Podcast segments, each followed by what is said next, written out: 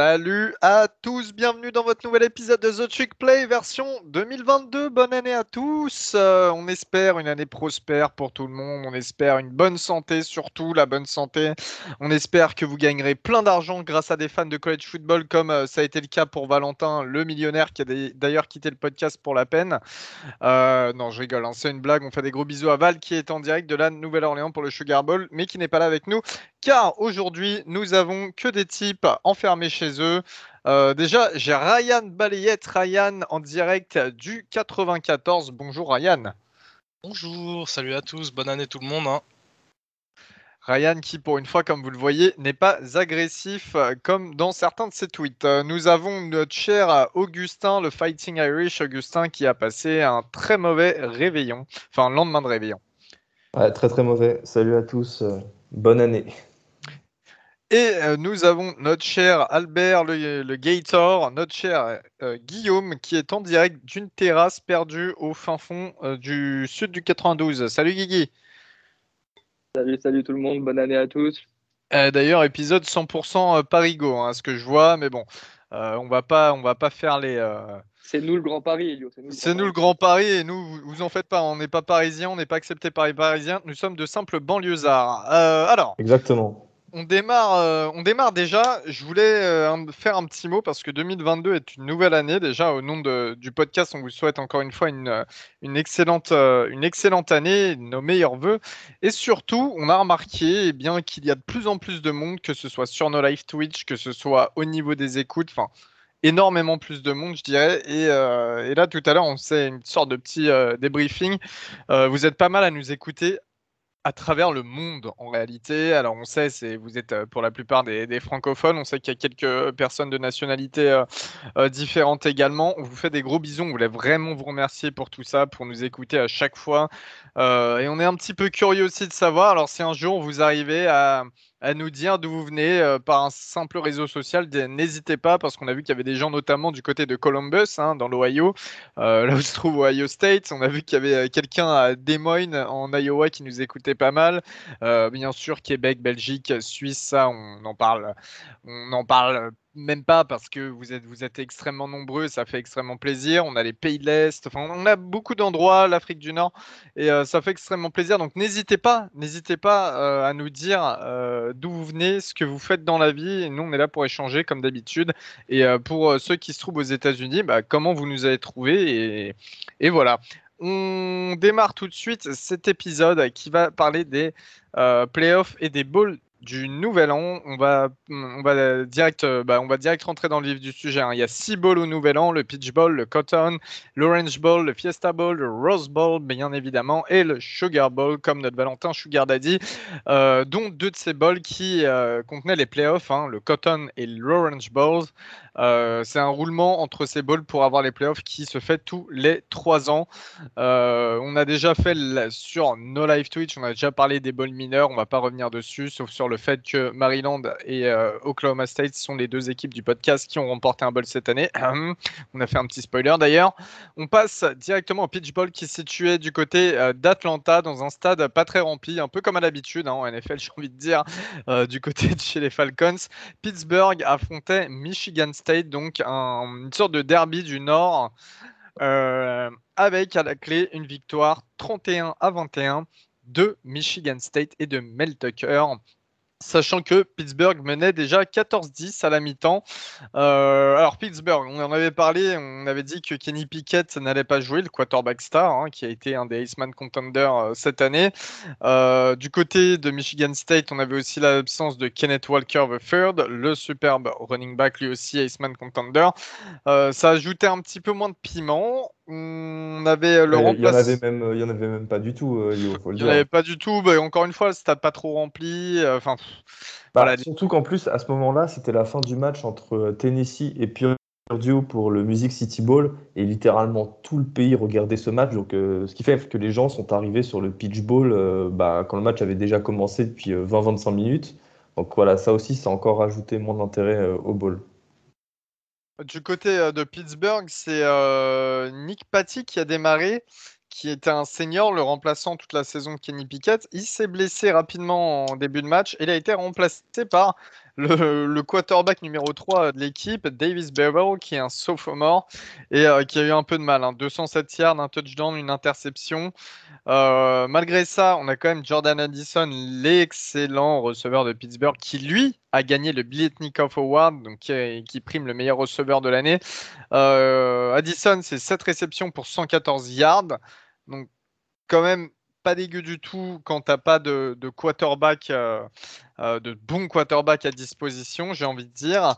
ça, montre la, ça, montre la, qualité du bonhomme. Hein. Après, moi je m'y connais pas notamment chez les receveurs, mais euh, Guillaume, tu pourras nous éclairer. En général, quand un receveur arrive à maintenir ses stats, c'est soit parce que le plan de jeu fait qu'il peut, peut continuer à performer, ou parce qu'il arrive à créer de la séparation et, et être assez fort individuellement, intrinsèquement pour offrir des solutions au quarterback.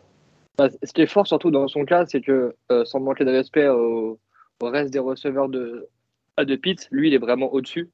Et déjà, quand tu es avec ton QB numéro 1 et que tu as une arme numéro 1 très claire et définie, bah, tu vas avoir tendance à. En général, il y a deux écoles là-dessus. C'est soit tu mets ton cornerback numéro 1 dessus, s'il est suffisamment fort, et tu le dis un contre un tout le match et on voit qu'il gagne. Soit en fait, c'était euh, ce que faisait pas mal euh, à Bill Belichick, je sais qu'il le faisait énormément en, NFL, notamment face aux Steelers à l'époque. À l'époque où Antonio Brown n'était pas encore totalement euh, détruit euh, au, niveau du, au niveau de la caboche, et il mettait son cornerback numéro 1 sur le receveur numéro 2 et il mettait le corner numéro 2 et un safety qui euh, double teamait le receveur numéro 1.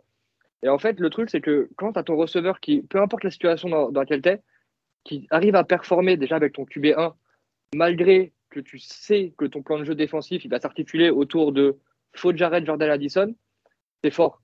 Quand tu le fais avec ton, quarterback numéro 2 et ton quarterback numéro 3, c'est d'autant plus fort et d'autant plus impressionnant. Et comme tu dis, ça te montre le niveau du bonhomme. Quoi. Donc c'est pas juste euh, Kenny Pickett qui le, qui qui le sublimait, on va dire. C'est vraiment lui qui intrinsèquement est un receveur d'exception, on va dire les termes. Et euh, je crois qu'il n'est pas éligible à la draft, hein, si je dis pas de bêtises. Non, non, il est, euh, il est que sophomore. C'est ça, il est sophomore, donc on va le revoir l'année prochaine. On va voir comment ça va se passer pour lui. avec Kedon Slovis. Oui, c'est vrai, avec Kedon Slovis en plus, euh, qui, bon, moi je suis un peu mitigé sur, sur Slovis, mais je pense que ça lui suffira pour faire des stats. Hein. Et puis, ouais, c'est très, bien, c'est très bien à Pitt comme quarterback. Ouais, un quarterback qui, fait, qui, prend, qui prend peu de risques, qui fait, qui fait peu d'erreurs, mais euh, bah, du coup, qui fait peu d'erreurs, donc c'est toujours intéressant quand tu es, es receveur.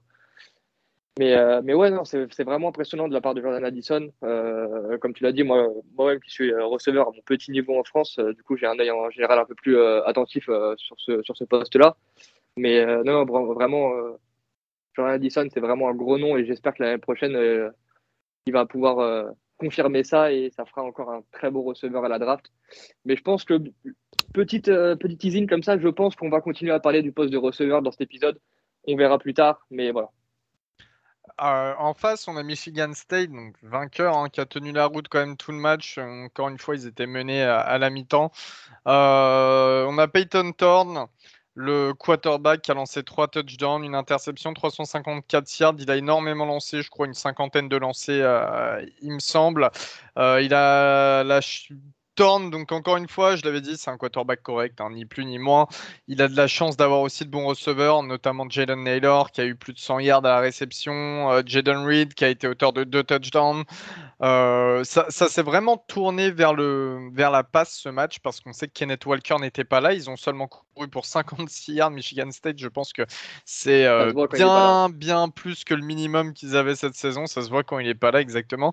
Mais ce qui vraiment était un tournant aussi du match, c'est la défense et notamment le linebacker Carl Holiday qui a été auteur de 11 plaquages, mais surtout un pick six ultra important qui a permis à Michigan State de remporter ce match. Euh, on se retrouve avec donc Pittsburgh qui termine la saison à 11 victoires pour 3 défaites et Michigan State 11 victoires pour 2 défaites. Belle victoire d'MSU et encore une fois, est-ce que euh, Mel Tucker via ses balls, via euh, ce, genre de pas, en tout cas pour sa première saison du côté de Michigan State, va montrer qu'il mérite son, salaire, c'est 90 millions euh, sur, sur combien? C'est sur 9 ou 10 ans? Je sais plus. 10, je crois. Sur, 10 ans. 10 ans, Ok. Et ça comprend les bonus, évidemment. Donc, ouais, ça, comprend tous les bonus. Et juste, j'aimerais juste revenir vite fait moi, en tout cas, enfin, j'avais dit que Pitt ferait une bonne saison. J'avais prédit un 11-1, tout comme ça. Euh, pour être très honnête avec vous, en réécoutant la preview, après, je me suis dit, bon, je suis peut-être quand, même, peut quand même un peu optimiste. Et eh ben non, finalement, ils finissent à 11-3 euh, avec un York Six Bowl. Donc c'est quand même, malgré la défaite, ça reste quand même une excellente saison pour Pitt, qui a profité aussi de, de, défaillance dans, dans, cette conférence euh, euh, de l'ACC, de l'ACC, pardon, ouais. Mais, mais, ouais, ça n'enlève pas. Et, Michigan State, qui, eux aussi font une très bonne saison à 11-2. Euh, dommage qu'il n'y ait pas eu de, qu'il ait pas eu de, championship game, ça s'est joué à pas grand chose. Mais, mais ouais, c'était, c'est, dommage qu'en fait ce, ce, ce, match soit passé un peu au second plan parce que c'est quand même deux équipes qui font deux très belles saisons. Mais comme on l'a dit, ça a été handicapé par les opt-out. Et, euh, de, voilà. de Darling, on peut dire. Et, ouais, exact. Vraiment, ouais, de Darling qui, que peu de gens voyaient, voyaient arriver à ce niveau-là de la saison. Pas du tout, même. Et, ouais. Aucun. Enfin, si, moi, du coup, bien. je, peux, je, peux dire, je peux dire, moi, j'avais dit, tu vois, je peux le dire là. Eh bien, T'as raison de flex. chapeau, ah bah, chapeau Guigui. Et Guigui. Florida, hein, faut bien que Guigui, Guigui d'ailleurs, en parlant de ça, euh, qui est, euh, vu que Ben Roethlisberger prend sa retraite, Kenny Pickett, quarterback à Pittsburgh, parce qu'il reste à Pitt. Allez, merci, au revoir. C'est fait, c'est dit. Euh, le Cotton Bowl, et là c'est la première demi-finale, la première demi-finale des playoffs qui voyait Alabama affronter Cincinnati, les amis du côté du stade des Dallas Cowboys, Arlington, Texas. Hmm, j'annonce pas le score, je préfère euh, vous le laisser le dire. Guillaume, Ryan, vous avez parlé de ce match. Alors Ryan, on t'a pas beaucoup entendu jusqu'à présent. Euh, vas-y, euh, notre Hulk euh, du 9-4. Hulk bleu, je précise. Absolument pas, absolument pas. bah du coup, match, match un petit peu sans appel. Hein, victoire donc d'Alabama 27 à 6. gros score qui, si on n'a pas vu le match, pourrait faire penser à à une petite fessée déculottée. Dans les faits, ça a été quand même un peu plus, un peu plus compliqué que ça, on va dire. La fessée, elle y est. C'est-à-dire que, euh, à mon sens, Bama n'a pas été inquiété une seule fois euh, dans ce match. Mais, euh, mais dire fessée déculottée, je trouve le, terme un petit peu dur pour Cincy. Hein. Cincy donc qui fait, qui faisait une, saison invaincue, hein, que tout le monde voulait voir justement accéder à ces, à playoffs de college football et a raison parce qu'il le méritait, euh, a donc finalement eu sa place dans, dans ce Cotton Bowl et a eu du mal, a eu beaucoup de mal, euh, surtout offensivement. Euh, au niveau de la défense, ils font un match très correct, surtout face à l'armada d'Alabama. Après, comme je vous le dis, Bama ont fait un premier drive exceptionnel, c'est le drive parfait. Euh, rien à dire, ils font euh, une dizaine de courses, 10 courses je crois, euh, avant de lancer leur première passe. Et la première passe du match, c'est pour marquer le touchdown. Et à partir de ce moment-là, Bama s'est vraiment mis dans un fauteuil. le premier drive de Cincy laissait entrevoir de bonnes choses quand même. sur le premier drive de Cincy, l'offense avance pas mal et, se retrouve en fait à rater son opportunité de, scorer les premiers points du match dans la red zone. Euh, c'est un ballon relâché par, euh, par un receveur de Cincinnati, j'ai plus, le, plus le numéro. Mais derrière, euh, ça a été un abîme pour cette attaque de Cincy. Ils n'ont pas vu le jour. Ils n'ont vraiment pas vu le jour. si Guillaume, tu as envie de parler un petit peu de la prestation offensive de Cincy, je pense que tu en parleras bien mieux que moi. Donc, euh... tu le passes maintenant Ok, pardon. ouais, bah, je vais en parler maintenant. Moi, en fait, c'est ce que j'avais dit pendant la, pendant la preview c'est que pour battre Bama, fallait pas jouer entre les petits bras, dans le sens, fallait pas jouer pour ne pas perdre. Et c'est, tu as parlé de ce premier drive, pour moi, ça a été symptomatique de leur attaque. C'est euh, leur euh, troisième tentative, juste avant de taper le, le... troisième, quatrième, non, troisième tentative. Je, crois qu'ils mettent pas un field goal sur ce, sur ce premier drive? Si, si, si, ils mettent un field goal parce qu'ils ils mettent un fail en fait leur, euh, leur troisième tentative. C'est ça, et en fait, la troisième tentative qui joue. Sur une balle c'est une... ouais. C'est une. Non, non, même pas, c'est une screen sur le, c'est une screen sur le running back. Et en fait, tu peux pas jouer ça en troisième tentative parce que ça, c'est vraiment. Quand j'ai vu le, quand, j'ai vu le, l'action se dérouler, je me suis dit, putain, voilà, ils font exactement ce qu'il fallait pas faire, ils jouent pour pas faire d'erreur tu peux pas, tu peux pas faire un bon drive comme ça. Surtout le premier avec euh, Bama qui, euh, Bama qui marque son premier drive. Toi, tu arrives à accéder à leur red zone. Tu peux pas jouer petit bras et jouer une screen. Je crois que c'était en troisième et neuf. C'était pas, c'était pas en troisième. euh, la, troi- la troisième, c'était la balle typée comme, euh, comme dit Gus. Euh, je crois que c'est une balle typée bah, d'ailleurs par, le, par Fidarian Matisse, sa première du match. Il type cette balle. En fait, la balle, du coup, se retrouve à être vraiment très très haute. Malgré ça, il y a le, y a le receveur de, de Cincy qui arrive en fait à aller la chercher. Elle lui passe entre les mains. Donc je pense pas que ce soit la, je pense pas que ce soit la troisième tentative. euh. Peut-être pas troisième tentative, mais moi, pour moi, cette action-là était vraiment, enfin, euh, je sais qu'elle m'a marqué euh, dans le sens où tu peux, t'arrives dans les 10 yards, tu peux pas jouer une screen comme ça. C'est, en fait, t'envoies le ballon, potentiellement, t'as encore, allez, imaginons que tu la joues bien, tu t'en sors bien, t'as un blitz d'un, d'un linebacker, il te reste encore 6 mecs derrière sur 10 yards pour aller chercher le TD. Tu peux pas faire ça en fait. Pour moi, tu peux pas faire ça. Et tu peux. Faut, faut, faut la jouer. à- Tu te donnes tellement peu de chance, je trouve, d'aller marquer ce TD.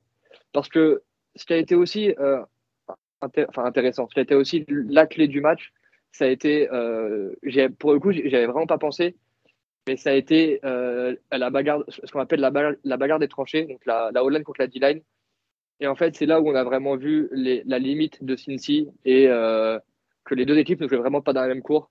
Parce que que ce soit des deux côtés du ballon, Alabama a dominé cette guerre des tranchées, mais outrageusement. Euh, juste pour euh, Brian Robinson qui fait le match de sa vie, euh, qui finit à, 200, à 204 yards dans 26 portées. De ce côté du ballon. De l'autre côté, c'était, on l'a dit, Reader qui a, été, qui a été mis sous pression maintes et maintes fois. Le jeu à la course qui n'a pas réussi à forcément bien se développer. C'est, Il a été, euh, pour la stat, il a été saqué euh, six fois. Voilà, c'est ça, tu vois. Il, ça, j'avais vraiment pas pensé à ça, mais euh, on- a vu que vraiment. euh, par contre, les DB de tous ces jeux à la passe, ils sont quand même bien débrouillés en gardant Bryce Young à 180, à peu près 180 yards. Donc Ah, ça, c'est sur- une très belle perf. Sur ça, c'est simple. Encore une fois, euh, je sais qu'il y a pas mal de personnes qui suivent un petit peu la, la saison de Cincy aussi euh, pour voir jouer euh, donc euh, Sauce, Sauce Gardner. C'est encore une fois, hein, ils ont joué Bama, il n'a pas été target du match. si je dis pas de Ouais. bêtises, peut-être une ou deux fois, mais vraiment Non, ils l'ont sorti quand du, ça jouait de la zone ou quoi. Mais Gardner, ils l'ont sorti du match, mec, tout simplement. ils, ouais, Ils l'ont- pas envoyé la balle. Donc euh, ça prouve encore une fois son statut de euh, cornerback selon moi numéro 1 à cette prochaine draft. C'est Oui. le mec n'est carrément là les- le mec n'est plus visé. Peu importe les matchs, même quand c'est Alabama qui est une des plus grosses dynasties du foot, Saban voit le mec jouer, se dit tu sais quoi, lui je tu vois où il est, vise de l'autre vise de l'autre côté. Ouais, c'est ça, parce que même, enfin, moi, j'ai pas eu l'impression d'avoir énormément de match-up entre, euh, entre Williams et, et Gardner, tu vois. Non non non, je te dis Gardner on l'a quasiment euh, pas vu, vraiment, on l'a vu surtout sur le run support sont- où il a aidé Ouais. mais Ils sont vraiment débrouillés pour, euh, pour foutre en, on va dire, limite un decoy sur, euh, sur Gardner et les mettre jouer à 10. Ils jouent à 10 en, en sachant pertinemment que le mec qui est sur Gardner, fais ta vie, fais ce que tu veux, tu n'auras pas la balle de toute façon. Tu ne seras pas visé. Mais ça n'a pas, empêché, euh, ça a pas empêché Bryce Young d'être bon à la conclusion avec euh, quand même trois touchdowns euh, Ah lancés. oui, non, c'est clair. hein. C'est pas pareil. Bah, euh, Bryce Young, il a fait du Bryce Young, hein. C'est- C'est c'est chirurgical, c'est précis, c'est c'est euh, ça fait pas d'erreur. Enfin, ça fait pas d'erreur. Il a aussi une inter. Allez. Comme on- sa capacité on- à sa capacité Ah. justement à chercher les interzones et tout parce que même C'est ça, et On parle- on il a une capacité de, de pré-snap. En fait, c'est moi ce qui me, ce qui me choque chez lui, c'est à son parce qu'il est quoi, il est redshirt euh, redshirt freshman ou sophomore, ça dépend comment on veut le dire avec l'année Covid. Mais c'était sa première année titu. T'as l'impression de voir un vétéran en fait, genre juste pré-snap, t'as l'impression de voir un vétéran. T'as l'impression que le mec, ça fait 4 piges euh, qui est starter en, college football et il n'y a rien qui le met, euh, qui, le, qui, qui met dans le doute il est toujours calme, il sait toujours ce qui va, il sait toujours euh, où, où est-ce que la balle va, va arriver, il sait toujours quelle défense il y a, il y a en face, et c'est vraiment impressionnant. Je, je m'attendais vraiment pas à ça en, en début de saison de, à- de sa part. Et encore une fois, tu vois, c'est moi ce qui, ce qui me rend, ce qui me fait, me fout en l'air avec Bama, c'est qu'on a passé toute la off-season à dire s'il y a une année où Bama est prenable, c'est cette année. Bah tiens, ouais. On en Mais est à c'est vrai. 13-1 les copains, et euh, C'est vrai. C'est Et vrai. en plus- ouais, quand tu les vois jouer, c'est vrai. Il y a des, il y a des, comment dire, il y a des fissures dans le, dans, dans Ah, mais il n'y en a l'armure pas énorme, hein. C'est des fissurettes, hein. c'est des trucs, Ouais. euh, les- Ouais, euh, trucs qui font pas peur. Hein. C'est- si t'as ça dans ton mur, tu restes serein, tu vois. Bah, nous, oui. Nous, oui. En tant que nous, nos programmes, oui. En tant que Bama, je suis désolé, il y a des trucs sur cette saison où, quand on dit qu'ils sont prenables, ils le sont. Ils le sont clairement, tu vois. Ouais, mais ils n'ont pas été. Mais ils le sont sur le référentiel de Bama, en fait. Sur le référentiel college football, c'est incroyable. Ah, mais bien sûr. Bien sûr, là demain. Je, comprends très bien ce que tu me dis. je, comprends très bien. Hein. Vous tous, euh, là, je vous, je vous dis demain, ouais, claquez des doigts, vous avez l'effectif de Bama. Nous tous, on le prend, l'effectif de Bama. Ah oui, le fait est, que quand tu regardes toute l'hégémonie d'Alabama sur euh, ces 5-10 euh, dernières années, cette année, c'était une année où justement, s'il y avait moyen de les faire tomber, c'était là, tu vois. Ah oui, non, mais c'est ça. Mais moi, je trouve ça vraiment impressionnant ce, ce... Enfin, tout ce principe-là, où se, dire que l'année où ils sont entre guillemets le plus prenables, et ça reste injouable en fait. Et c'est, moi, je trouve ça vraiment impressionnant parce que, tu sais, on a beau dire, on, en a vu des dynasties qui s'arrêtaient parce qu'il y a un moment, euh, il y avait, euh, j'en sais rien, un mois d'envie, une petite baisse de régime, une petite baisse de qualité. Et en fait, dès que tu as l'impression que bah, il y a une baisse de qualité, que ça perd un peu, tu as des mecs qui sortent de, entre guillemets, de nulle part. Ça reste des, 4 ou des 5 étoiles, donc ça sort pas de nulle part. Mais c'est des mecs qui n'ont pas d'expérience college football qui, qui, te sortent des. Euh, d'ailleurs, tu as, raison de mentionner ça, Guillaume, parce que 5 trous freshman à Bama ont joué hier ont été très, très bons. Euh, Dallas Turner, le match de Dallas Turner. Voilà, le DN Dallas Turner qui a été excellent, qui est un true freshman, hein, donc il a 18 ans. Moi j'ai 20 ans, il a 2 ans de moins que moi, euh, rien que d'y penser, ça me fait mal au cul.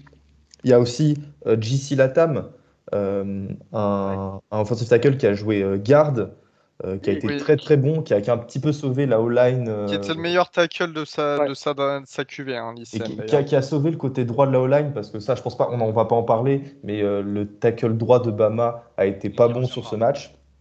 Euh, tu, rajoutes, tu, rajoutes à ça Jacory Brooks, un receveur aussi 5 étoiles de la classe 2021, et tu dois sûrement avoir un ou deux autres freshmen qui ont, qui ont fait des, des vrais stats. Mais bref, voilà. Bama, euh, c'est le passé, c'est le présent, mais c'est surtout le futur.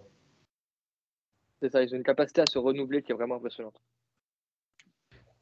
C'était bah bon, alors victoire logique quand même de Bama. On en avait parlé euh, sur live Twitch. On avait dit que c'était pas une, une, catastrophe pour Cincinnati. Finalement, on sait qu'offensivement, ils ont un, peu peiné, mais c'est vrai que défensivement, ils ont quand même été plutôt bons. Hein. Ils ont mis, euh, euh, ils ont mis Bama dans le doute de temps en temps, hein, clairement. Quand je, disais au, quand je disais au début du match euh, que le score n'était pas réellement représentatif, c'est aussi là-dessus.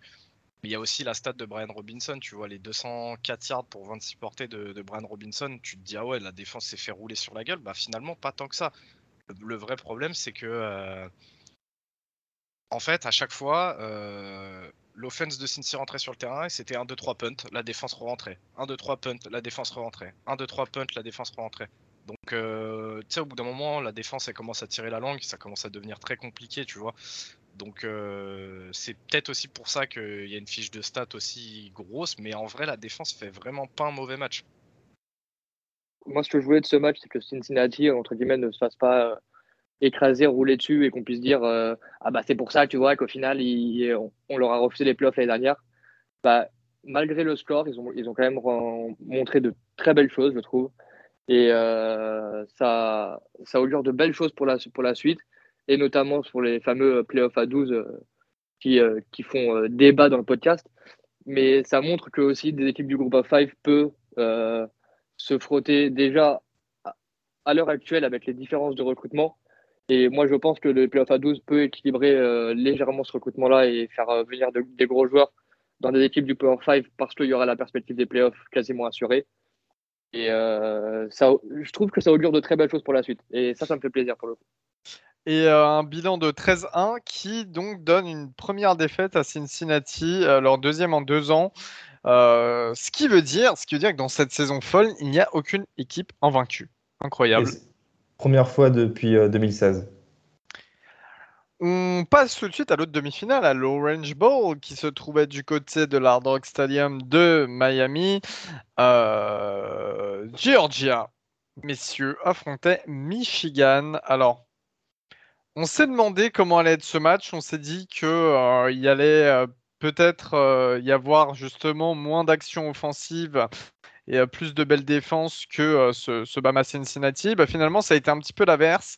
Euh, Georgia, clairement, hein, on en avait parlé en live, euh, a créé une sorte de blowout. Alors, ils remportent ce match 34 à 11. Les, points de Michigan sont vraiment marqués en fin de match. En dehors de ça, c'est Georgia qui domine, sans aucun problème. Euh, déjà avec une défense assez incroyable, je vais lâcher un petit peu les stats, ensuite on va pouvoir discuter de ce match, mais on a eu un Akobidin, le linebacker, qui a été extrêmement féroce. 7 euh, plaquages, 2, euh, plaquages pour perte, un sac, un fumble forcé. Il était sur tout, il était sur tout, tout, tout. on a eu aussi... Enfin je ne sais pas comment dire, mais la défense de, Georgia, elle a carrément annihilé l'attaque de Michigan. Michigan, ils n'ont rien vu en fait. Euh, McNamara, je crois qu'il se fait intercepter deux fois, il fait peu de passes. Il, il, se, fait saquer, euh, il se fait saquer quatre fois aussi. Quatre fois, le jeu à la passe, il était, enfin, il était inexistant. Ils ont essayé de faire de la course. On sait que ça a été la grosse force cette année de Michigan, notamment avec la paire Haskins-Corum. Euh, pareil, la course a été totalement stoppée. Alors, et euh, je crois que c'est Ryan qui, avait fait la remarque, euh, pourtant, ils étaient euh, plutôt bons. les stats montrent que Blake Corum et Haskins faisaient respectivement 3,3 yards par portée et Haskins, du coup, 4,3, pardon. donc voilà, la question que c'est un petit peu posé Ryan, c'était de savoir pourquoi ils avaient lâché sitôt le, le, jeu à la course, n'est-ce pas? Ouais, exactement, exactement, parce que je trouve que très rapidement, en fait, donc euh, ça, je pense que, que Elio va, va, attraper la perche à deux mains euh, pour parler de, du coaching de Michigan. Mais en fait, oh oui. tu, tu sais un petit peu, en arrivant dans ce match, que ça va être compliqué pour toi, offensivement. Tu le sais, en face de toi, tu as une défense élite, tu as une défense même all-time en face de toi. Donc tu sais que ça va être compliqué. Tu sais que ta force et tes playmakers, c'est tes deux running backs. Pourquoi dès que tu commences à avoir un petit peu la tête sous l'eau, tu lâches complètement le, jeu au sol. C'est ta force. Je sais plus, là j'ai plus les stats en tête, mais je crois que euh, Askins fait à peine, à peine une dizaine de portées dans le match et Corum. Il en fait 9. Corum en fait 3. Oh. et le freshman, euh, ils ont fait jouer le freshman de Novan Edwards, euh, qui est un, 5 étoiles bah, du coup la QV 2021, et lui il a fait 4 portées. Tu vois? Et, ça, et, attends, je précise vite fait, ça, dépa ça dépasse jamais les 40 yards pour les 3 running backs. Hein. 39, 16 et 10 ça dépasse jamais les 40 yards, mais en fait, quand tu commences à regarder un petit peu plus euh, sérieusement dans les stats, bah, tu vois que tes, tes, running backs font des stats tout à fait corrects, par portée, tu vois. Pourquoi te mettre autant dans. Tout de suite, ça a été la panique, et on a vu l'offense de Michigan s'orienter sur un, sur un jeu vraiment euh, orienté à la passe. Et derrière, en plus de ça, tu vois que tes receveurs sont pas bons. C'est pas un bon soir pour les receveurs de Michigan. Le nombre de drops qu'il y a eu où les mecs sont laissés tout seuls et que les receveurs drop, mais c'était catastrophique. J'ai pas compris. J'ai pas compris. Alors quand tu ajoutes à ça en plus un play calling qui était ignoble, le play calling mais horrible, où euh, tu pouvais voir des, euh, tentatives de, jet sweep et end around alors que euh, tu es en 3ème et 17, 3ème et 14 tu peux pas t'en sortir, pas contre cette défense de Georgia en fait. Surtout, voilà, c'est ça. Non, mais c'est ça. Tu parles du jet sweep, surtout quand elle est linebacker euh, de Georgia, quoi. Nako il traverse le terrain pour aller casser les genoux là, à une vitesse folle. Non, non, je suis d'accord avec vous. Mais même, même les DB de Georgia, on sait qu'ils sont rapides et qu'ils peuvent facilement foncer pour aller plaquer. Tu vois, c'est. Je, alors là, je, je m'étais déjà énervé sur le live tweet. Je vais essayer d'être un petit peu plus tempéré euh, cette fois-ci. Mais c'est vrai que Jim Harbaugh, Niveau coaching, je suis désolé. En tout cas, sur ce match, vas-y, je vais pas refaire le mec qui parle de sa, carrière, mais sur ce match, c'était nul. Nul, nul, nul. Ryan a expliqué, mais à tous les points, tous les appels de jeu offensifs étaient nuls. Déjà, quand tu sais que tu arrives avec Kane McNamara qui a un peu de mal, tu fais pas ce genre d'appel, mais et tu, te tournes forcément vers la course. Qui a été ton point fort toute la saison Qui t'a fait battre Ohio State Pourquoi tu le fais pas maintenant? Alors d'accord, la défense de Georgia a... Attends, excuse-moi Guigui, après tu vas pouvoir parler, mais là il faut, faut, que je m'emporte. D'accord, la défense de Georgia a outmatch la O-line de, euh, de, Michigan, clairement. Hein, la O-line de Michigan qui habituellement est très bonne. Euh, bon, là cette fois ils se sont fait aplatir, mais c'est pas grave, va vers la course. Alors, Arbo, des fois, il faisait lancer Mike Carty, et parfois il faisait lancer Ken McNamara. Déjà, quand tu n'arrives pas à fixer un quarterback dans un match aussi important, quand tu n'as pas un quarterback numéro 1, comme Long Georgia en face, alors que c'est Stetson Bennett, hein, on ne parle pas du quarterback de l'année euh, euh, de l'année 2020, 2021-2022. Comment tu comptes t'en sortir? Comment tu comptes mettre en confiance ton quarterback quand il lance une balle et le snap d'après c'est un autre quarterback? On est où? On est en, on est en- juste Bah. les gars, on est en demi-finale. des- Non, mais on est en demi-finale des playoffs ou pas là? Ou on Non, je suis, joue, je euh, face à, on joue face à Towson là? Le pire, c'est que tu dis que la O-line de Michigan s'est fait écraser.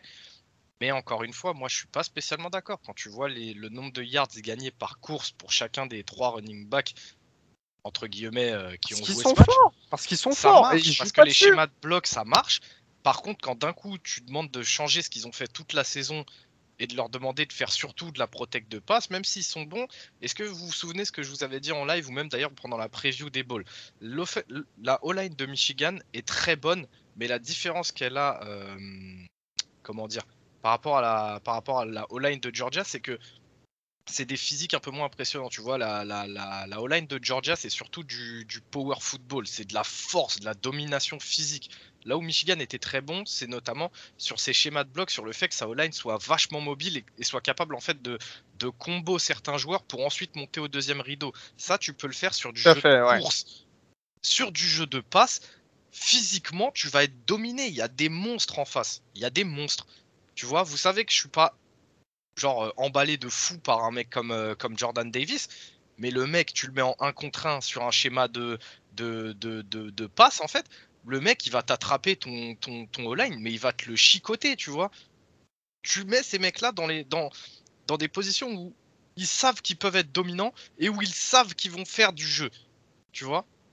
Moi je comprends pas, je comprends pas ce- cette offense de Michigan, je l'ai pas compris sur ce match. Je pense, Ryan, que ça traduit euh, un petit peu la pression qu'ils ont subie euh, sur le match, sur la semaine, sur le mois. Euh, vous parlez des drops, euh, l'hésitation du play calling, tout ça, c'est symptomatique d'un coach et des joueurs qui ont eu beaucoup de pression, à qui on a peut-être un petit peu trop monté la tête, et à tort d'ailleurs, en leur disant qu'ils étaient capables de battre Georgia. Non pas qu'il faut pas être optimiste, hein, je dirais jamais ça, mais pour moi, voilà, c'est la pression qui, qui les a tués.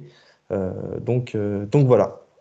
Mais d'ailleurs, euh, pour revenir sur la, défense cette fois-ci de Michigan, euh, on sait qu'on avait une paire quand même de D-end qui sont euh, qui sont extrêmement intéressants. Hutchinson et Ojabo. Alors Hutchinson qui est même annoncé, on va encore parler draft, je suis navré, mais Hutchinson qui est annoncé pour être second choix de la draft, voilà, disons-le comme ça. Et, et Ojabo pour être un premier tour également. Ojabo a rendu une fiche de stats. En fait, il n'en a pas rendu. Voilà, il y a zéro plaquage, il n'y a rien. Il a été totalement annihilé. Et Hutchinson euh, a déçu. Guigui, je sais pas, tu voulais rebondir dessus? Non, je voulais juste rebondir avec ça, ce que vous avez dit tout à l'heure sur le play calling. Euh, je suis d'accord que c'était c'est très clairement pas l'idée du siècle ou même juste la bonne idée mais en fait c'est je le comprends dans un sens où en fait euh, pour moi Arbo il s'attendait pas à ça. Il s'attendait il s'attendait pas à ce début de match. Ils, ils ont vite été derrière. Et en fait je pense qu'il y a eu tout simplement une espèce, d'effet de panique. Et cet effet de panique il te fait faire quoi? Bah, peut-être même, c'est peut-être même pas conscient, tu vois, mais t'es mené, tu, vas jouer à la passe pour, entre guillemets, déjà commencer à préserver le chrono, de garder une chance ou quoi. Vous regardez en général, l'équipe qui mène joue au sol, l'équipe qui est menée joue à la passe. Je dis pas que c'était l'idée du siècle, je, ne le crois pas, j'en suis persuadé que non. Pour moi, ils auraient bien plus de chances de revenir dans ce match en jouant à la course surtout dans le sens où ils se sont fait mener assez rapidement dans le match. C'est pas comme si en fait ils, se retrouvaient euh, euh, milieu de quatrième quart avec 10 points, avec 10 points derrière, tu vois. C'est juste que euh, pour moi en fait il y a eu un espèce, d'effet de panique du putain on est derrière trop, on est déjà derrière, il va falloir qu'on aille chercher euh, du beat play et tout. Et je, encore une fois c'est pas la bonne idée. Tes playmakers ils sont euh, sur tes gros lines qui vont te faire qui vont te bouger des, mecs en face et tu laisses à tes deux stars de, ton équipe courir. Parce que les deux stars de, de cette équipe, c'est les deux running. Maintenant, voilà, il y a eu, il y a eu, je sais pas, tu sais, en plus, tu moi, ce qui m'énerve, tu sais, c'est les images qu'on a vues des joueurs de, de Michigan qui rentraient sur le terrain pour l'échauffement avec des t-shirts avec marqué euh, Run the damn ball. Genre, on- en gros, on va courir, on va vous courir dessus. Pour faire ça derrière, enfin, quand tu es un. Moi, Ce qui m'énerve, quand tu es un coach que- vétéran, comme, vétéran comme Arbo, tu dois savoir à un moment que vas-y, panique pas, mon ref, en fait, parce que Bah, si tu ça. paniques, tu vas faire de l'AD. Et ça, c'est, quand tu dis que c'est tu vois, je, suis entre deux normal. trucs où c'est relou. C'est pas normal. mec comme, un mec comme Arbo, avec tout son vécu, avec son, son, son passé NFL, tout ça, et avec le prix que Michigan le paye, je suis désolé, me dire qu'il a paniqué dans un moment comme ça, c'est pas normal. S'il y a bien une personne Totalement. dans tout le coaching staff et même sur le terrain qui doit pas paniquer, c'est lui. Avec tout ce qu'il a, tout ce qui, tous les espoirs qu'ont qu'ont pu avoir les, les- les supporters de Michigan, les, les joueurs de Michigan en lui, en le gardant, en le conservant, en lui donnant, tu sais, limite en disant Amen euh, au moment où il est arrivé. Ce mec-là, tu peux pas me dire qu'il a paniqué. Et puis en face, on peut dire ce qu'on veut, mais en Non. face que. Alors, non, non, on mais ne juste. devrait pas le dire, mais il faut le dire, parce que pour, pour moi, c'est le cas. On ne devrait pas avoir à le dire, mais pour moi, c'est ce qui s'est passé. Euh, Et surtout qu'en face, on peut dire ce qu'on veut quand même, mais Kirby Smart, alors ok, il a eu de l'expérience en playoff maintenant, mais fondamentalement sur le football en général, par le passé, C'est Il a bon mo- coach. non, ah, non, non, non, non, non, non, mais stop, non, mais non. non, non, stop. C'est Il a, pas un il, a, pas, c'est pas un coach élite. C'est pas Non, un coach non, mais élite. stop, stop, Guigui, il a pas, il a pas l'expérience. C'est le même. Enfin, alors, ok, Kirby Smart est déjà allé en playoff. On le sait, il n'y a pas de souci. Mais fondamentalement, au niveau du football et du poste d'head coach, Arbo a beaucoup plus d'expérience que Kirby Smart. Et c'est lui qui arrive avec les chocottes et qui se fait outmatch. Je, enfin bref, je ne vais pas m'étaler sur le carbo. On en avait déjà discuté dans, bah, des live Twitch et euh, notamment dans un épisode aussi avec Baptiste. On, avait, en avait débattu, lui et moi. Mais euh, euh, Gus, excuse-moi, comment toi tu. Qu'est-ce que tu as pensé de ces playoffs finalement? Comment tu pourrais conclure un petit peu ces playoffs avant de se diriger euh, vers la finale dans euh, une semaine? Bah, euh, c'est mon avis et il n'engage que moi, mais ça a encore été des playoffs de merde d'un point de vue. euh, je vais pas aller sur le fond, mais encore au niveau du score. Quoi. Ça fait 12 demi-finales sur 16 de playoffs hein, depuis que les playoffs, depuis que ce système existe, donc en 2014, euh, que les matchs ont été décidés par plus de 17 points. Bah, c'est encore une année où il n'y a pas de suspense et euh, ça pose vraiment la question euh, bah, de la pertinence euh, de ce système et c'est ce qui va inciter, encourager à une réforme qui sera d'ailleurs probablement une expansion. Je vois pas en quoi ça peut être autre chose qu'une expansion, mais voilà. Ces demi-finales participent, vont sonner le glas de ce système qui nous offre des demi-finales qui servent en fait à rien. Voilà, tout ce que je voulais dire. Donc, on aura le droit à une finale nationale la semaine prochaine, euh, dimanche soir prochain, les gars, si je dis pas de bêtises. Non, lundi, soir prochain, parce qu'il y a une hérésie d'ailleurs, mais ça, on aura l'occasion d'en parler dans la preview qui sortira bientôt. Euh, donc voilà, euh, restez connectés. Et Augustin, je vais rester connecté avec toi parce qu'on va parler tout de suite du Fiesta Bowl qui voyait Oklahoma State affronter ton équipe, donc Notre-Dame. Et euh, Gus, bon, on a fait un petit teasing, je dirais, en début d'épisode. Vas-y, raconte-nous tout. Bah, euh, c'est très simple. Donc déjà, c'était un The Trick Play Ball entre Baptiste et moi. Baptiste qui est fan d'Oklahoma State et moi de Notre-Dame. Euh, le match s'est déroulé à Glendale dans l'Arizona, dans le stade des Cardinals. Petite anecdote, et ça me permet de taper sur la No Fun League. Euh, ils ont distribué des petits prospectus interdisant aux fans de Notre-Dame de, de se porter dans les tribunes, chose qui se fait dans quasiment tous les stades du pays. Donc voilà, c'est pour ça que je pense qu'il y a aussi un petit peu moins d'ambiance. Euh, je trouve ça vraiment regrettable. Donc voilà, fallait que je le dise en préambule. Je vais résumer le match d'une façon très très simple. Il y a eu une première mi-temps et une deuxième mi-temps. La première mi-temps, à sens unique, c'était Notre-Dame. Euh, on menait à la fin de cette première mi-temps 28 à 14, totale domination, euh, une attaque aérienne exceptionnelle, euh, une défense tout aussi bonne. Et Oklahoma State, bah, aux abonnés absents. Et la seconde mi-temps fut exactement l'inverse. Oklahoma State, qui dans le sillage d'un Spencer Sanders, euh, le gobelin, comme l'appelle euh, comme l'appelle Ryan, euh, a été en état de grâce. Il a été au four et au moulin.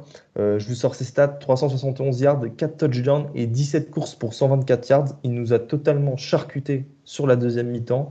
Et c'est grâce à lui qu'Oklahoma State, avec évidemment la défense après qui nous a éteint, qui nous a permis de d'inscrire qu'un seul touchdown et c'était à une minute du terme du match.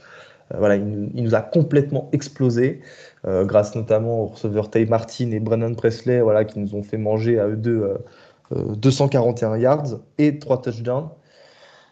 Donc voilà, Oklahoma State remporte ce Fiesta Bowl 37 à 35. Mike Gundy, le coach des Cowboys, a déclaré euh, que c'était la plus belle victoire de l'histoire d'Oklahoma State. Euh, J'irai pas jusque-là hein, parce qu'ils ont quand même fait des beaux matchs ces 15 dernières années. Je pense notamment à Sugar Bowl face à Ole Miss en 2014. C'est une très belle victoire pour Oklahoma State. Elle vient récompenser une euh, saison qui a été, ma foi, exceptionnelle. Hein. On a parlé en long et en large, mais pendant un grand moment, ils étaient dans les discussions pour aller en playoff. Ils rendent une fiche de 12 victoires pour 2 défaites.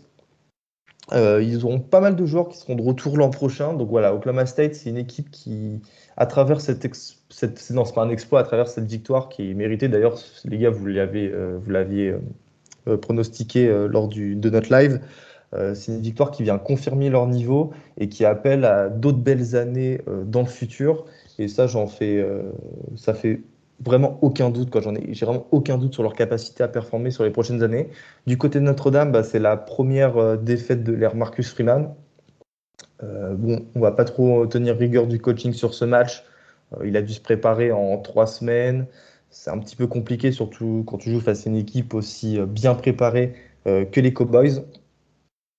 je parle de coaching. Celle-là, elle est drôle. Putain, et ça montre à quel point le football américain a changé en 10 ans. Jack Cohn a lancé 68 passes dans le match.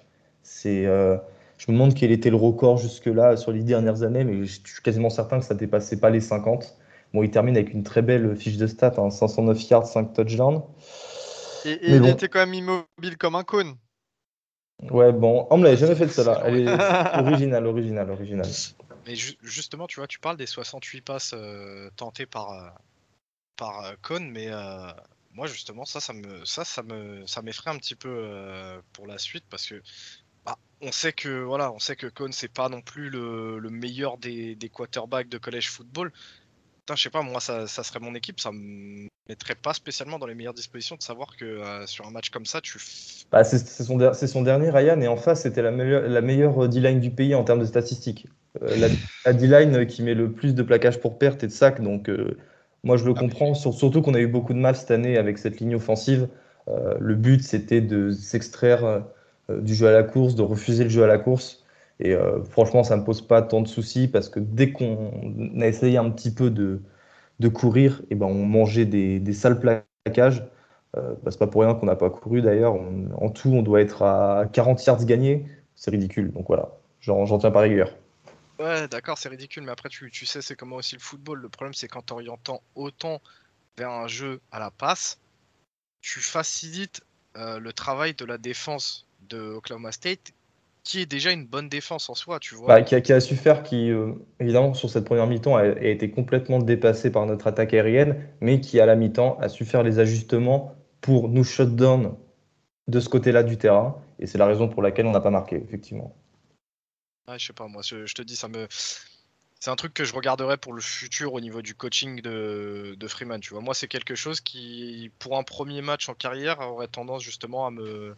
Il a fait son choix, tu vois. C'est, ça a pas marché, ça a pas marché, d'accord. Mais c'est un truc que, par exemple, moi, je vais continuer de regarder sur la suite de sa carrière. On passe à la suite. Euh. On, passe à la suite après, mais euh, Freeman, il a eu trois semaines pour se préparer à ce match. Il n'a pas eu toute, une, euh, toute une intersaison, tout un printemps pour s'y préparer. donc voilà, je pense qu'il faut pas prendre compte de ce qui s'est passé parce que ça n'aurait pas de sens. on va voir ce que ça va donner sur les six prochains mois. Hmm. Et c'est certain qu'avec la O-line qu'on aura, je rappelle que nos deux trous freshmen ont été excellents sur ce match. Ils ont encaissé que deux sacs sur 68 situations de pass protection. Euh, ça veut dire que l'an prochain, on risque d'être euh, vraiment bon à ce niveau-là. Et euh, voilà, on verra ce que l'avenir nous donnera. ça sera le 4 septembre 2022 face à Ohio State. Voilà, petit teasing, six mois à l'avance. Enfin, six mois. C'est clair que ça pourrait être sympa de retrouver Notre-Dame avec une Nolan performante parce que il y a quand même des choses où j'aime beaucoup vanner, euh, que ce soit euh, vos équipes, les gars, ou les équipes en, règle générale. Mais honnêtement, comment ça fait mal au cœur de voir Notre-Dame sans online. Enfin, cette saison, la Notre-Dame a vraiment été, je trouve, euh, en dessous de ses standards. Et c'est pas quelque chose que me voir dans le college football. Dans le college football, il y a des trucs qui ne bougent pas. il y a Saban qui gagne, il y a Notre-Dame qui, qui, a, qui, qui a une O-line, et il y a Miami qui envoie des mecs en prison. Il est trois choses où on ne Oh, bouge pas. je, oh, oh, je Ah, voulais les- faire un les- les- Florida. Je voulais faire Les un coordonnées sont les plus mal chaussées. Hein. Non, non, mais il a, il a J'ai bien anticipé. j'ai fait il a bien anticipé. Euh, ah, juste pour finir là-dessus, palmarès de Marcus Freeman, je me fais pister par Ryan, le tracker d'âme. Et euh, deuxième chose, deux- deuxième chose, euh, Augustin, et un petit félicitations à Baptiste quand même pour cette victoire. Ah bah évidemment, félici- félicitations Baptiste, c'est totalement mérité. Hein. J'ai, Oh évidemment, j'ai, j'ai le seum parce que du sang, nous. On parce voulait que du moi, sang, nous, Auguste. je suis un mec aigri, tu vois. Enfin, Bravo Baptiste. et on est tous aigris ici quand, quand on perd.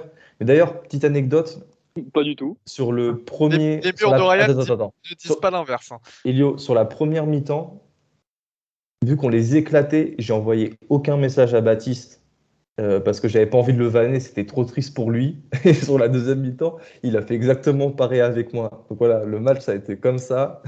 Première mi-temps, seconde mi-temps, on avait chacun de la peine pour l'autre. Non mais c'est logique parce que vous Baptiste est- sûrement le plus beau joueur du podcast. hein. À ce niveau-là, c'est quand même le mec dans le podcast, je pense, qui est le plus soft. Sauf, sauf quand c'est Baylor. C'est les deux mecs les plus gentils. C'est les deux mecs les plus gentils du podcast C'est ça. à qui se sont joués. Parce que je peux t'assurer que si c'était Ryan, Val ou, ou Elio et moi, on se serait insulté la tronche tout le match. Ah. Ah ouais, parce que tu vois, le problème c'est que nous sur notre match, on savait que nos deux équipes puaient la merde, donc nous-mêmes on était stressés, tu vois, on parlait pas, c'était la guerre froide. On aurait eu un score comme ça. L'année dernière, rappelle-toi l'année dernière, on était en party play ensemble. Je peux t'assurer que c'était pas la même salade. Ah, ça, Euh, les ça- amis. s'insultait, frère. Les amis, s'il vous plaît, euh, après ce- ces beaux moments euh, pour parler de langage fleuri, on passe cette fois à un, ben, un ball fleuri. Ah, Ah, pas- alors là, franchement, pas mal, Elio. Eh, Bravo. eh, Ah, pas mal, sort, pas ça mal. sort Le. FC transition en sueur. Le FC le- transition en sueur.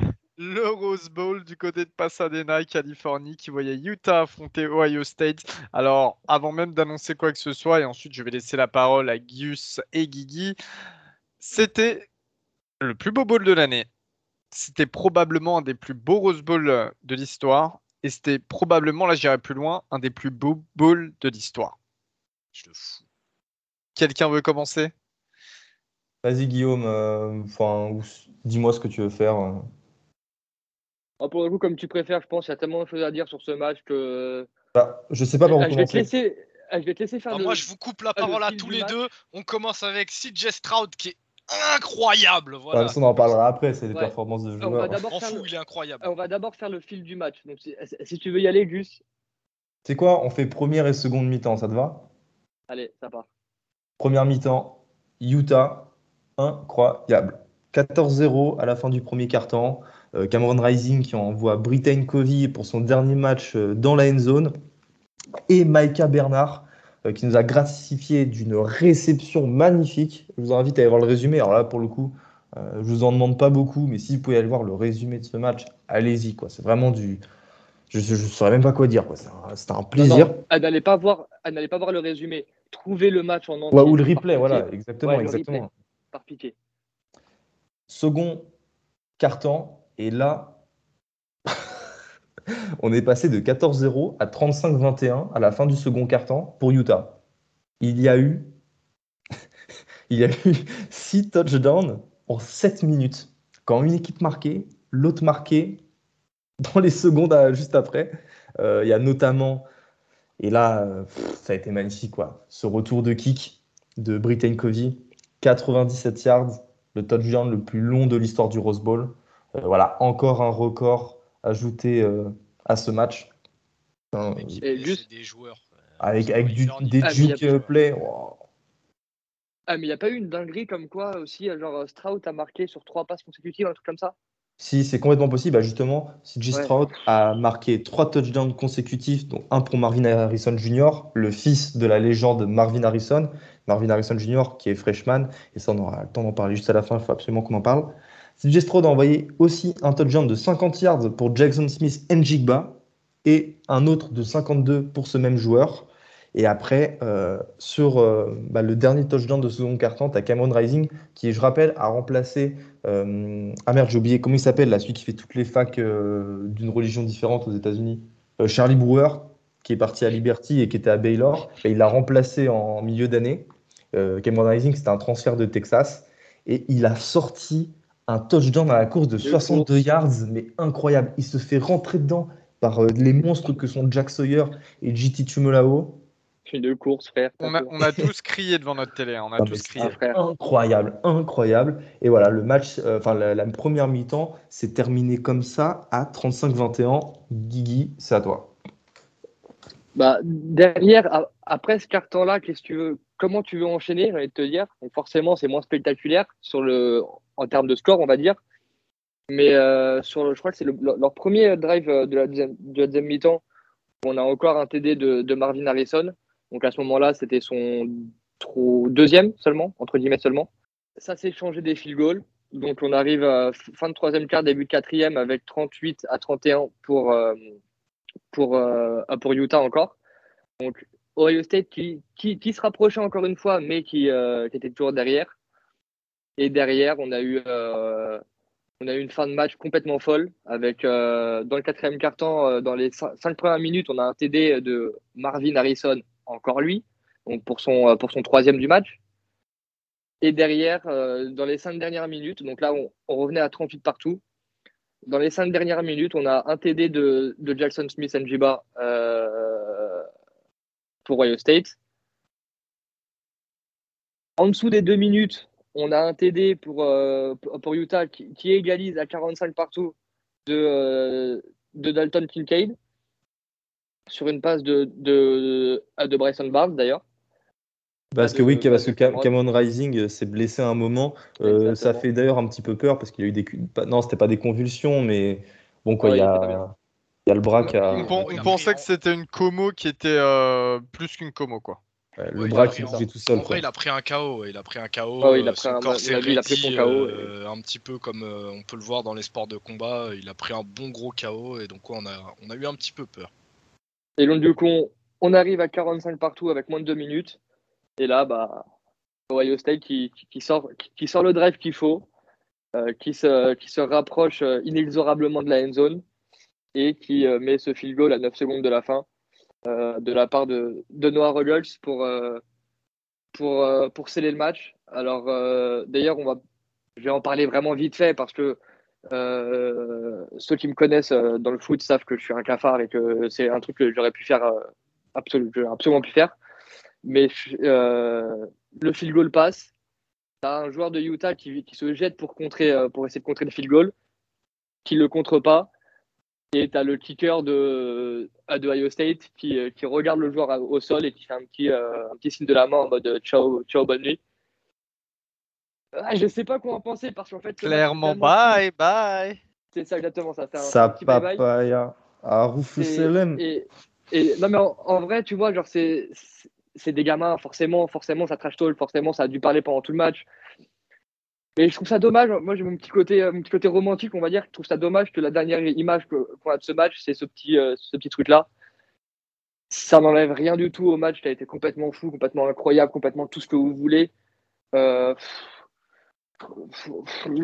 honnêtement, j'ai pas de mots parce que des deux côtés, c'était fou. Euh, T'as Cameron Rising qui finit à 17 sur 22, 214 yards de TD, qui enchaîne 92 yards à la course pour un autre TD.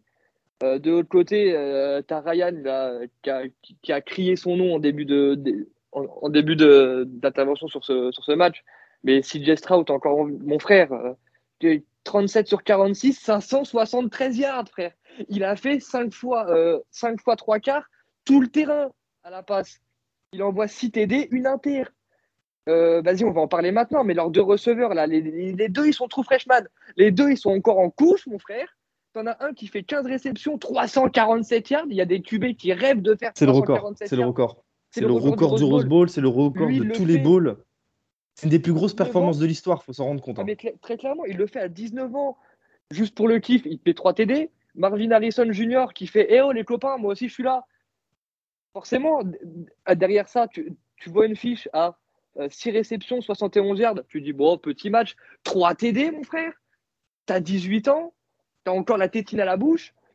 Genre, a un moment, il y a Julian Fleming aussi, qu'on avait, on avait parlé dans la preview, qui fait 5 catchs pour 35 yards, dont un magnifique. Hein, on va pas se mentir, il y a un catch qui est magnifique. Je ne me rappelle plus à quel moment il est dans le match, mais il fait un catch magnifique. Euh, genre, tous ces mecs-là ont moins de 19 ans, ont 19 ans au moins. Donc en fait, euh, CJ Stroud, c'est quoi C'est un sophomore? Ouais. Non, mais c'est déjà la Oui, meilleure, euh, c'est déjà la meilleure, euh, la meilleure escouade de receveurs euh, l'an prochain. Mais c'est la meilleure attaque aérienne des deux prochaines années, en fait, dès maintenant. Peu importe ce qui se passe, peu importe qui sort, peu importe, je veux rien savoir. Et sors- Sors-moi une équipe, non. Une autre équipe, non. C'est ce qu'on avait parlé pendant la preview, de savoir comment, euh, principalement, on a, on a mis un petit peu de temps sur euh, Smith, euh, sur euh, Jackson Smith Njiba, mais comment ça allait se passer, sa transition de, entre guillemets, receveur numéro 3 à receveur numéro 1. Et ben, ah bon, on se demande comment ça va se passer. Ah ben moi, je vais vous dire très humblement, très gentiment, que je vais lâcher la meilleure performance d'un receveur dans l'histoire du Rose Bowl. Le Rose Bowl, il n'a pas 5 ans hein, pour vous, c'est juste l'historien du groupe. Mais il y a quelques années de Rose Bowl avant lui. Alors, ça n'a pas toujours été le, le, le 108 ans. football qui est aujourd'hui. 108 Voilà, ans de 108 Rose Bowl. Le premier euh, 1902. Voilà, je voulais, voulais pas dire de, pas dire d'erreur, donc je te laisse, je te là. Mais c'est incroyable ce qu'on vient de vivre en fait. Genre, j'ai même, genre, je- j'en perds mes mots. Je pourrais, je pourrais en parler pendant mille ans de ce match et de et de, de cette attaque aérienne de de Ohio State. Tellement c'est impressionnant, tellement c'est c'est beau, c'est fluide, c'est, allez-y parce que je m'arrêterai pas. On va faire trois heures de podcast et ça va pas être le, je vais me faire engueuler par Elio et juste derrière. Mais c'était juste incroyable en fait. C'est juste incroyable ce qu'on a vu. Et euh, Gus, un petit mot à dire quand même sur euh, le comptable Britain Covey? Ouais, non, j'en ai pas. Bah, bah parce que euh, il- le mec, c'est quand même le triplé. Une réception en touchdown, un touchdown return de 97 yards, vous en avez parlé hein, dans, dans, euh, dans le résumé du match, et euh, un, un touchdown à la course avec la dégaine de, comment il s'appelle dans The Big Bang Theory, de Sheldon de The Big Bang Theory. Non mais c'est vrai, Non, mais- vrai, en plus, il y a non, un mais air, vrai. vrai y a un air. fantastique. 100% Utah, tu devrais, tu devrais aimer ça, Gus, normalement. J'aime pas le Utah, moi. Oui, Enfin, d'accord. si, les montagnes, mais. Voilà, non, Et- oui, non, mais bien sûr, bien sûr. Je t'ai pas dit, je t'ai pas parlé de BYO. hein. Et, et pour la petite histoire, euh, parce qu'on en parlait tout à l'heure, euh, le match d'ouverture de la saison prochaine pour, euh, pour Utah, et donc très certainement de Cameron Rising, c'est contre Mediators de Floride. Et ça, il y a moyen que ce soit un beau match aussi. C'est vrai. qu'ils ont, énorme- ils ont énormément de joueurs qui reviennent, si je dis pas de bêtises. Donc euh, ça augure de très belles choses pour Utah l'année prochaine. Ça augure aussi pas mal de problèmes pour nos deux copains de l'Oregon, là. hein.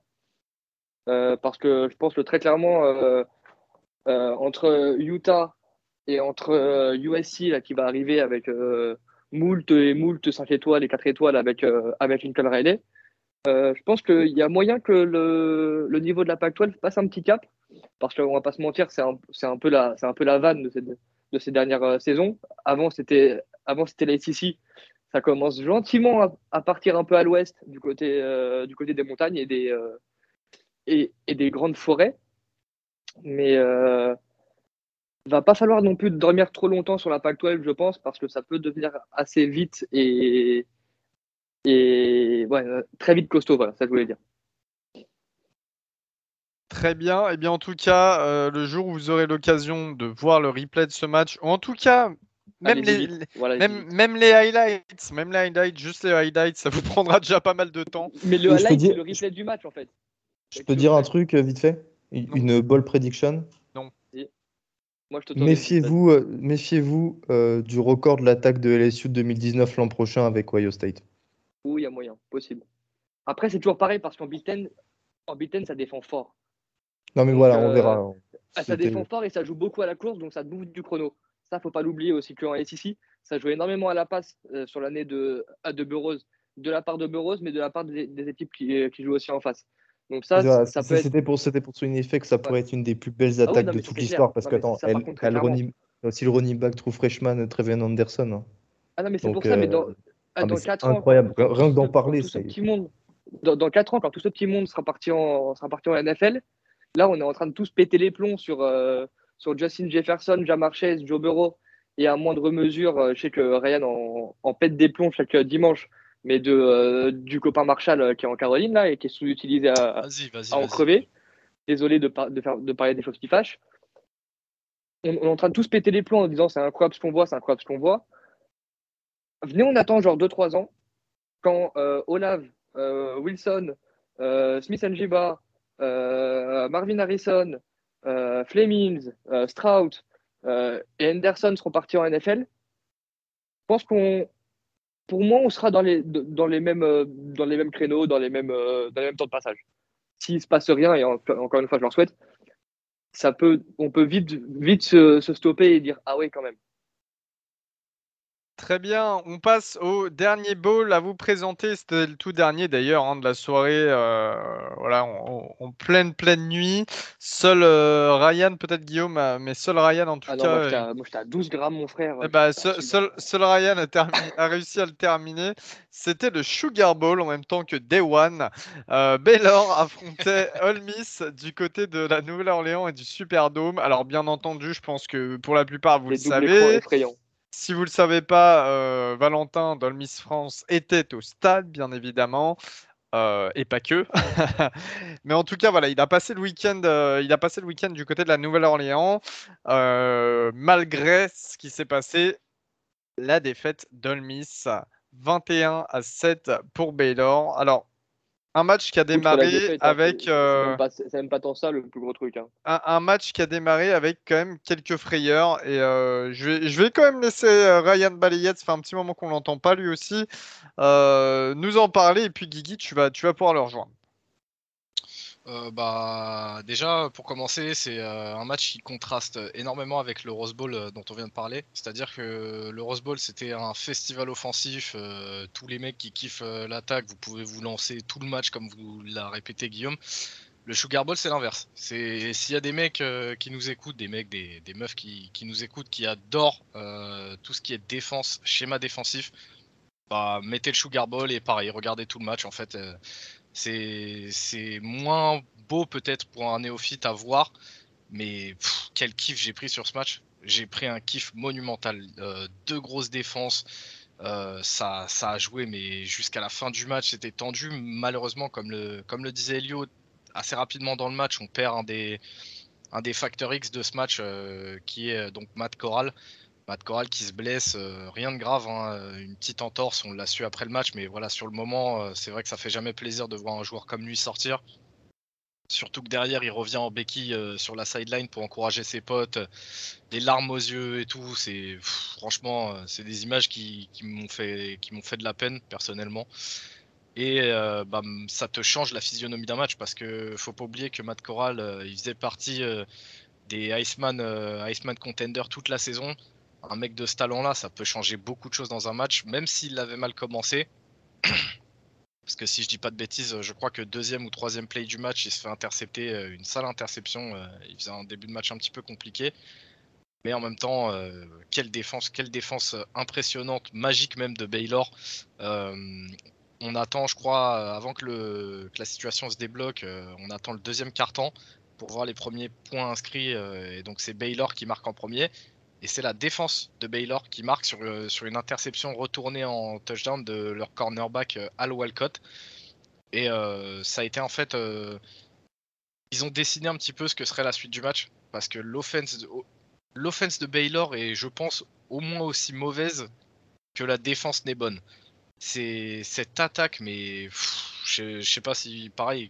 On, on va sur le même schéma que ce qu'on a fait tout à l'heure sur le premier match avec Guillaume, si tu veux parler un petit peu de cette offense, mais c'est mauvais. C'est juste pour préciser quand même sur l'offense, c'était le retour de, euh, Jerry Browanon, le quarterback, qui n'avait pas joué depuis, euh, bah, depuis un bon moment, depuis plus d'un mois, il me semble, ou peut-être un peu plus pour blessure, et revient pour ce match. Et on a vu qu'il était très, très, très, très juste. Euh, que ce soit ah physiquement, que ce soit surtout, hein, c'était pas terrible. C'est clair, vraiment très très juste. Et le problème, c'est que, pareil, j'ai tendance à le répéter assez souvent, mais il y a des fois des play calling offensifs que je comprends pas spécialement. C'est-à-dire que là, tu voyais que ton attaque aérienne, mais elle était horrible. Euh, Bohannon qui arrivait à rien, euh, il fait, je crois, 7, euh, passes complétées sur le match. À côté de ça, tu as un Abraham Smith que personnellement j'ai trouvé vraiment bon, qui arrivait vraiment à trouver les, trous dans cette défense solide d'Olmis. Et ça se confirme sur, sur, son, sur sa fiche finale, puisqu'il est à, quand même à 172 yards sur le match. Le problème, c'est qu'il est à 172 yards pour 25 portées. Donc, euh, encore une fois, je comprends pas. Tu sais que tu as ton QB qui est en galère. t'as ton running game qui marche, vas-y, n'hésite pas, genre continue, tu vois.